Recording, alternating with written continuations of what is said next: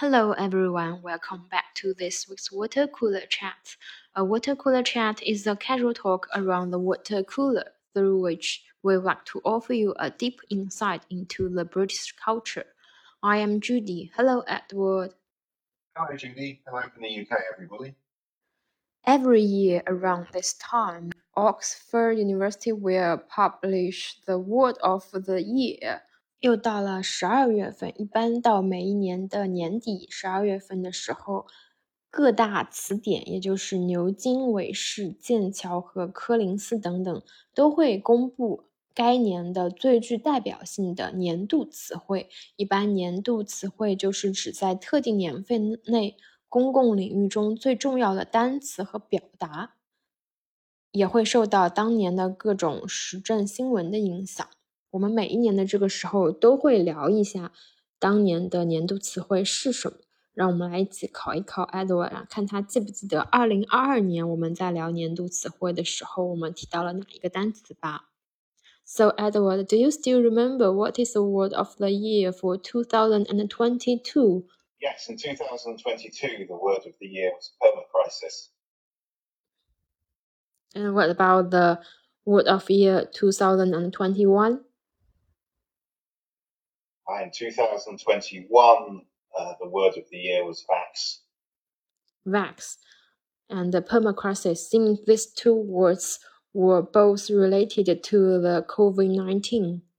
They were, yes. Uh, obviously, definitely vax from COVID 19. And permacrisis was not only about COVID 19, but it was also reflecting all the chaotic things that were going on in uh, the British government in 2022 with uh, three prime ministers in the space of one year. Yeah. 那么，Edward 刚刚提醒了一下我们，二零二一年的年度词汇是 vax，也就是疫苗的简写，也是 vaccine 的简写。那么，二零二二年的年度词汇 permacrisis 还是跟 COVID-19 有一定的关系 ，permacrisis 是 P-E-R-M-A 加上 crisis 是长期危机的意思，也就是指一段长期的不稳定的、不安全的时期，尤其是一系列灾难性事件之后的这个时期。那么，在二零二二年，除了我们还处在 COVID-19 的时期之外呢，英国的政坛也出现了一系列的风波，短时间内总共换了三任首首首相。产生了一系列的后续事件，所以 permacrisis 被评为当年的年度词汇。So I guess this year's word of year has nothing to do with COVID-19.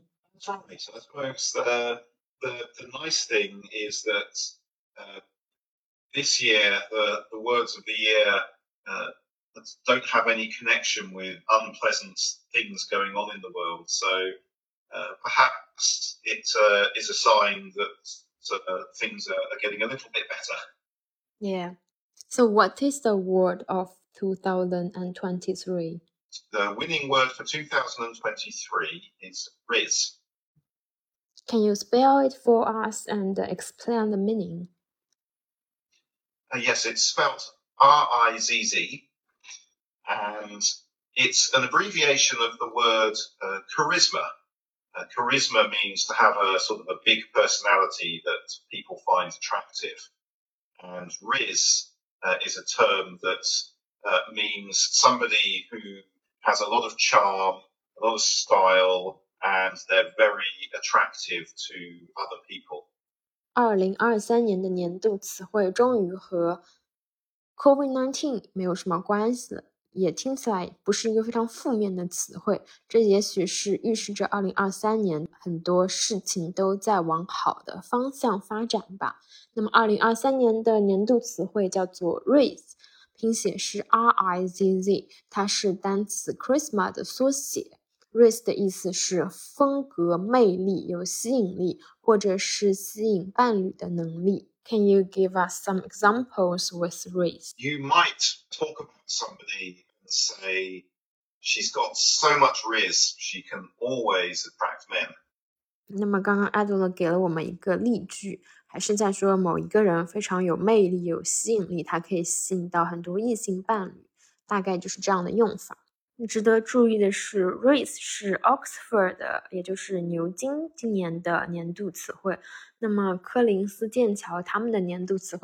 race。我们每年也会从四大词典公布的年度词汇当中挑选一些比较有意思的来聊，并不是说一定要遵循某一个词典所公布的词汇。So can you read us the full list for the word of the year? Well, the full list. Um uh, is uh, see we've had Rizz, then there's Swifty, uh, de-influencing, beige flag, heat dome, prompt, parasocial, and situationship. 那么年度词汇还有一个完整的表单，除了 rizz 之外，还有刚刚 Edward 所读的这一系列单词，我们一个一个来看。So shall we look at the first one, Swifty? That's one that may well be familiar to our listeners because uh, Swifty is the name for somebody who's a big fan of Taylor Swift. So I guess we can use the word as somebody is a big Swifty and she listens to Taylor Swift all day. Um, exactly, yes. 首先，我们看到的就是 Swifty 这个单词，它是 Taylor Swift 歌手泰勒·斯威夫特的 Swift 的这个姓氏，再加上 IE 组成的，就是 Taylor Swift 的超级大粉丝的意思。另句就可以说，他是一个超级 Taylor Swift 歌迷，他整天都在听他的歌。And the next one, the influence, I guess it is the opposite meaning of influence somebody. That's right, yes. So it's uh, somebody who's the opposite of a social media influencer. So they are somebody who uh, is actually trying to discourage people from buying particular products or perhaps um, even in general trying to get people to reduce their consumption of sort of material products to buy less stuff. Hmm. That seems very environmentally friendly. Um, it is, yes, yes. I think it's a reaction against the the way that um, uh, people use social media channels to uh, to sort of advertise and promote particular brands. 第二个单词叫做 de-influencing。如果有小伙伴们知道网红的英文怎么说，那么就会对这个单词比较熟悉。网红，网红就是 influencer，就是 influence 再加上 e r 把它变成名词形式，有影响力的人就是网红，就是 influencer。那么这是它的反义词。如果理解起来更像我们所说的拔草的意思，就是种草的反义词。那么鼓励大家减少消费的欲望，或者是鼓励大家不要去买某一样产品。So let's look at the third one, beige flag. So beige is a kind of color. Beige is is a color. It's a sort of very pale brown color. And it is a color that uh, in English is used to refer to boring things. And so a beige flag is referring to um, a, a, way that a person has of behaving um, that indicates they might be a rather boring person uh, and therefore somebody you might not want to be in a relationship with. So seems most words in this list are related to romantic relationship. That's true. I think they are, and perhaps that's a reflection of uh, what people mostly talk about on social media. Yeah. 那么第三个词叫做 beige flag，beige 在英文里面是浅褐色、米黄色的意思，而 flag 就是旗帜的意思。我们通常会说不要立 flag。 就是那个旗帜的 flag。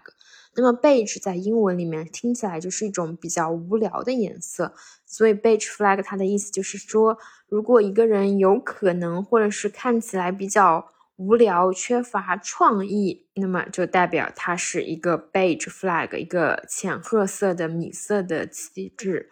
那么从这个表单上，我们也可以看出来，二零二三年的这些热门词汇、年度词汇都跟情感关系相关，说明大家可能已经把关注力说明大家可能已经把注意力从一啊疫情啊或者是时政新闻转到了自己的身边的亲密关系上了。So can you give us an example for beige flag? You could use beige flag in a sentence like this. You could say, it's a beige flag to me that you never want to go out in the evening. If somebody has a beige flag, it doesn't mean it's particularly good or bad. It's just a normal characteristic. I would say it's probably means something a little bit bad because I think that they use the term beige flag because people often talk about red flags in relationships. Like uh, a red flag would be um, something a person does or says that uh, you take as a big warning that they're that they're actually a bad person. Uh, so I think that it's like a beige flag would be you'd see that as a sign that they're not a bad person, but they but they might be a very boring person. 在关系里面，如果你发现你的伴侣有一些 行为可能会触发你的底线，产生一些比较严重的后果的时候，我们就会用到 red flag。它是一种警示意味更浓的词汇，red flag 红色的旗帜。那么 beige flag 听起来就相对的温和一些，它主要还是指这个伴侣可能性格上或者他的行为模式上比较无聊，不那么有创造力，不那么有趣。当然，这个也是见仁见智，可能有些人就是喜欢宅在家里的伙伴。So next one, heat dome. Is it related to some kind of weather? Yes, I think uh, heat dome is uh, reflecting obviously the continued um, uh, debates about climate change uh, that have been going on through this year. Uh, and uh, heat dome refers to uh, an area of high pressure over a particular um, region of the world that traps a lot of hot air. and obviously, we've seen over the past year in a few parts of the world um, major heat waves and extreme temperatures. And so this term heat dome has been used to refer to what causes these spells of um, very high temperatures in particular parts of the world. 接下来的这个词汇就不再关注亲密关系，而跟气候有关。Heat dome，heat 就是热的意思，dome 是屋顶、穹顶的意思。那么 heat dome 是一种天气现象，它是高温压力系统，或者翻译成热盖现象，主要是指在大气层中形成的高压区域导致气温异常升高，形成持续的高温天气。So next one, prompt. I know this one because we talked about ChatGPT in our previous podcast. Indeed, about uh, artificial intelligence. See, one of the other big news stories of this year. so. Uh, prompts refer to basically the instructions that you give to these artificial intelligence apps like ChatGPT uh, in order to get response and information from them. 接下来的这个单词 prompt，它指的是人工智能，比如说 ChatGPT 的指令 或者是你给 ChatGPT 的提示、指示等等，这个单词好像目前为止还没有一个特别统一的中文的翻译。但是小伙伴们可能都已经了解了这个单词的意思。比如说，你要让 ChatGPT 给你做一件什么样的事情，或者给你一个什么样的回答，你的 prompt 越精细、越准确，你得到的结果也会越能满足你的要求。For example, we can see. Uh, you can improve the answers you get from ChatGPT by using the right prompts. Yes, that's right. So next one, parasocial. What does that mean?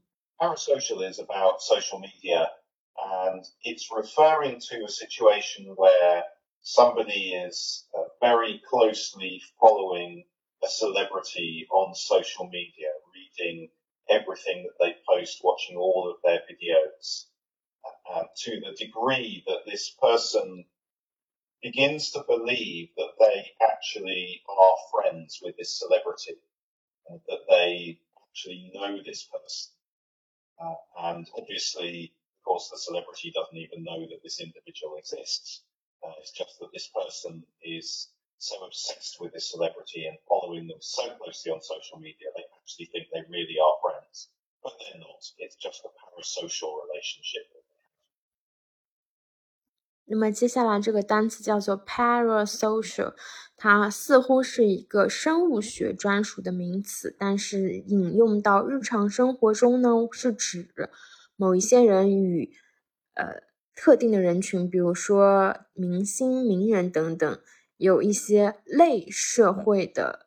类互动的关系，也就是说，这些人，比如说粉丝，对于名人非常的了解，对他们有非常狂热的情感，但是那个明星对这些粉丝却根本就不认识，所以它不是一个真正的社会关系，而是一种准社会关系或者是类社会关系。那么，有的时候假想自己与名人有某种关系，确实可以提供给人们一些归属感和情感需求上面的满足。So can you give us example?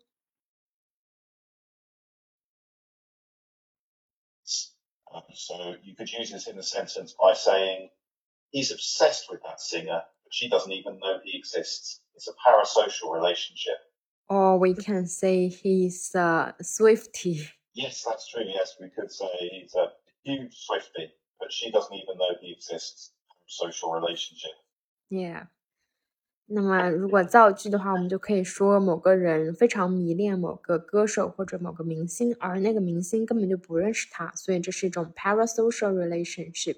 这个又与我们刚刚所说的 Swifty，也就是泰勒·斯威夫特的狂热粉丝相呼应了。也可以说某人是一个狂热的泰勒·斯威夫特的粉丝，那么他与泰勒·斯威夫特就是一种 parasocial 的关系。So the last one, situationship. Situationship refers to uh, two people who are in a romantic relationship, um, but they haven't made any kind of uh, commitment to each other. They're not living together. They might even be seeing other people as well as well as being in this relationship. So it's a very casual romantic relationship. 最后一个单词 situationship。 这个单词与某些小伙伴可能知道的 casual relationship 的意思非常的相似，就是一种不带承诺性质的、不是正式关系的 relationship。那么可以看到，在今年的榜单上面，很多单词都是与亲密关系、感情伴侣相关的，以及在二零二三年大火的人工智能 AI 也会引起大家的很多相关的讨论。那么哪一个单词对你来说更能代表二零二三年呢？欢迎小伙伴们给我们留言讨论。So this is the end of today's water cooler chats. We will talk to you next week. Bye bye. Bye.